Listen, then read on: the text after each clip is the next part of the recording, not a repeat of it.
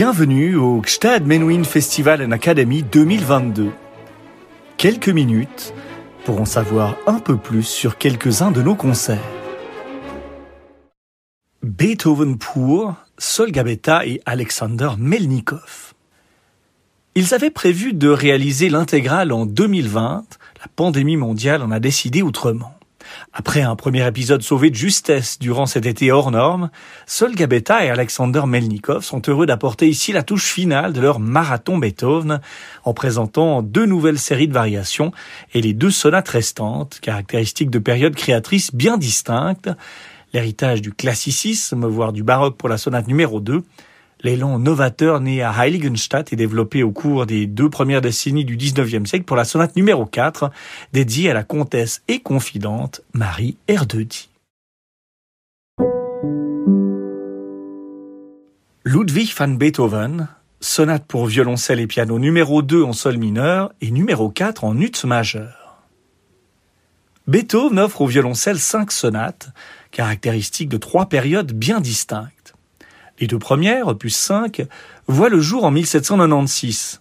Avec leur violoncelle obligé, elles lorgnent encore clairement vers l'époque classique, voire baroque.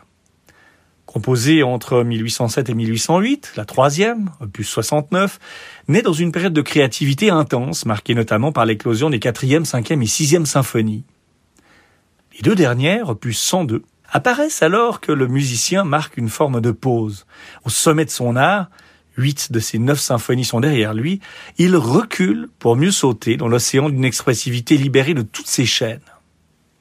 Écrite en 1815 et dédiée comme l'opus 102 numéro 2 à la comtesse Marie Erdödy, la sonate numéro 4 en ut majeur opus 102 numéro 1 fait sensation notamment par son double fugato conclusif d'une liberté à l'image de l'ensemble de l'œuvre, qualifié par Beethoven lui-même de sonate libre et articulée en deux mouvements seulement, subdivisés eux-mêmes en cinq sous-mouvements, qu'il s'agit de jouer d'un seul tenant.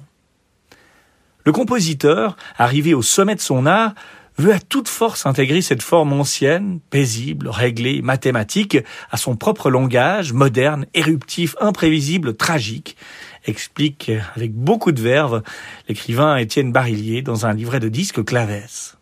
Il y parvient dans ses ultimes chefs-d'œuvre, poursuit Barillier, mais au prix d'une tension énorme et maintes compositions de cette période, à commencer par la fameuse Grande Fugue, semblent au bord de l'éclatement, pour ne pas dire tout à fait éclatées. Ici, comme dans la sonate Hammerklavier opus 106, nous sommes déjà dans cet univers des confins dont l'étrangeté continue de fasciner aujourd'hui. Fermez les guillemets. Ludwig van Beethoven, variation pour violoncelle et piano sur les thèmes de la flûte enchantée de Mozart. Au-delà des chefs-d'œuvre Eroica et Diabelli pour piano, Beethoven a écrit sept séries de variations pour diverses compositions instrumentales. Il s'agit d'œuvres de circonstances, voire d'exercices où le musicien s'essaye à un genre plus qu'il ne cherche à marquer l'histoire.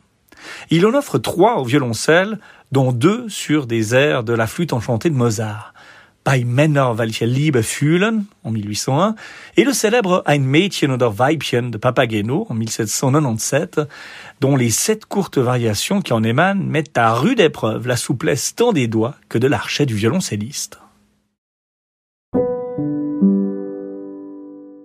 Samedi 30 juillet 2022, 19h30, église de Sanan.